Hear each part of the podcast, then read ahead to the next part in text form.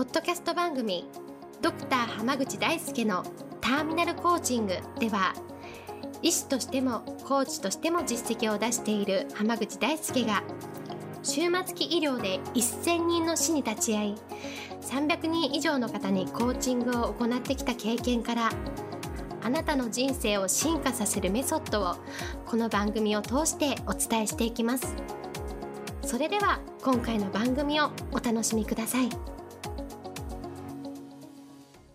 今日もドクター濱口大輔のターミナルコーチングの音声をお聞きいただきありがとうございます。それではナビゲーターの園尾さん、今日の質問お願いします。はい今日はどうしても目標を持つことができませんどうしたらいいでしょうという質問が来ていますよろしくお願いしますよろしくお願いします。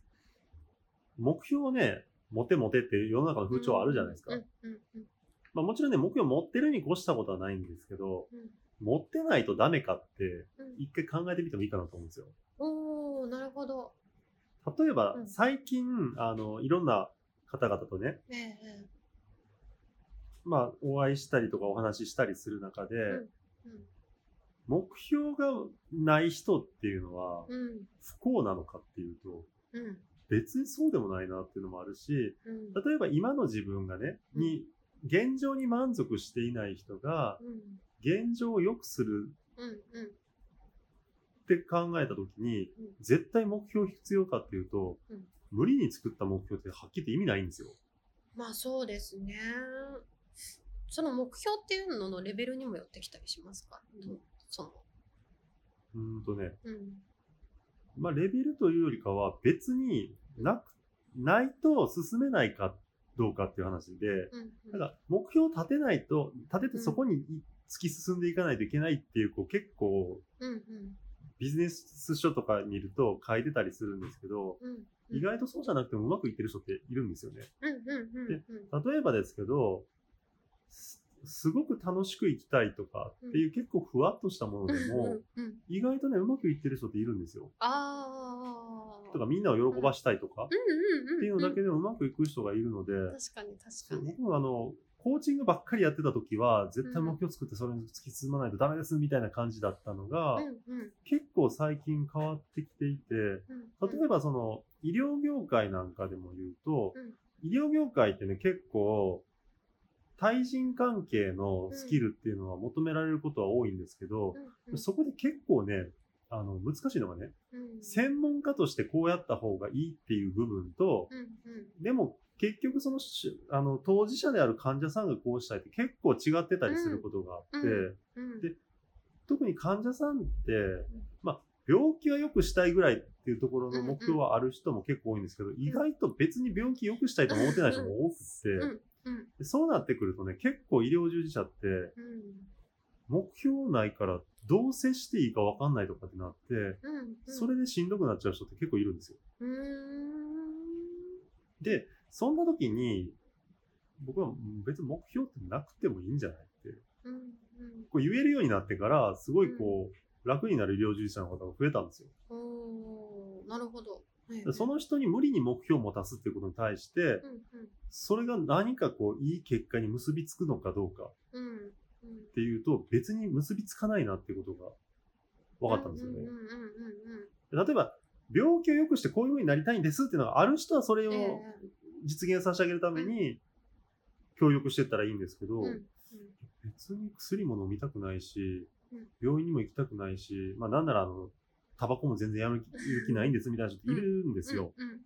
でその人にじゃあ無理やり病院に来さして、ええ禁煙について解くのが本当にいいかどうかって考えたら、うん。医学的にはいいのかもしれないけど、うん。その人の人生って考えた時に本当にいいのかなっていうのは、うん要は今の人生別にそこそここれでうん。気に入ってるんですっていう人は別にそれでも、それを認めてあげるっていうのもありじゃないかなと思うんですよね。うんうん。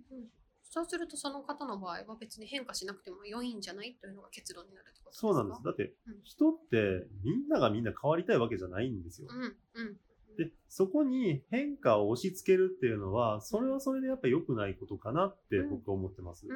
だから、変わりたい人には変われるようにアプローチするのが大事だけど、別に変わりたくない人には変わりたくない人なりのアプローチっていうのがあって、うん。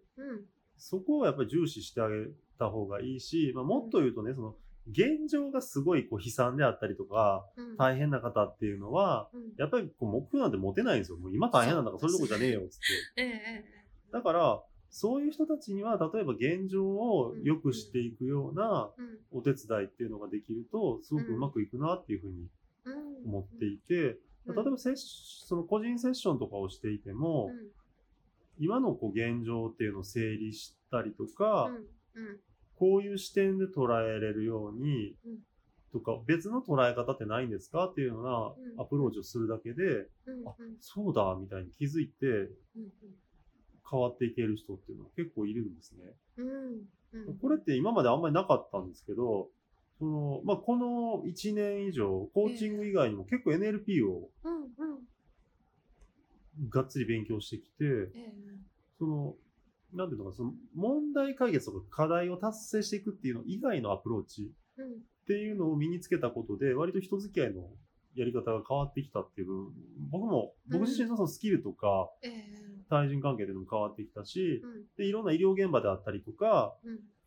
まあその、セミナーであったりとかうん。っていうのでも、やっぱりアプローチが、いろんなアプローチの幅が増えて、うん。もちろんその目標を立てて達成するっていうのもやるし、うん。それ以外にも、まあ、とりあえず現状っていうのをしっかりと捉え直して、うん。人生を出新しくまた出発できるようにしましょうかっていうののアプローチもできたりするので、その辺はね、なんかこう自分のできることが増えてきて、やっぱ学べば学ぶほど自分の選択肢が増えてきてるので、またね、そういうのを、まあ、かなりいろいろ蓄積してきているので、ええご紹介したりとかね、実際そのセミナーとして皆さんに体験していただける機会っていうのを作っていけたらなというふうに思っています。うんうん。なるほどなるほど。ありがとうございます。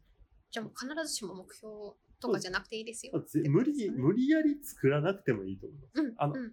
あるのは素晴らしいことですけど、ええ。なんかつ作ればなんとかなるわけじゃなくって、うん。作れないなら作れないなりに、その、え例えば、現状に不満があるんだったら現状を良くするために、本当に目標を作るしか方法がないのかっていうふうに考えてほしいんです。えうんうんうんそれ以外でも現状を良くする方法っていうのはあるんですよ。うんうんだからそれだったら別に無理に作らなくてもえ、え要は今を良くしたいっていう気持ちに応える何かっていうのはまた別にあるので、それはね、これしかないんだって考えると人生の幅はどんどん狭まっちゃうんですけど、うん。それ以外にもやり方あるよねって思うと、うん人生っていうのはどんどん広がっていくんですね。確かに確かに。なのでぜひね、可能性を信じていろんなものに挑戦していただければなと思います。ありがとうございます。で今日はこれで終わります。ありがとうございました。あ。りがとうございました。本日の番組はいかがでしたか？番組ではドクター濱口大輔に聞いてみたいことを募集しています。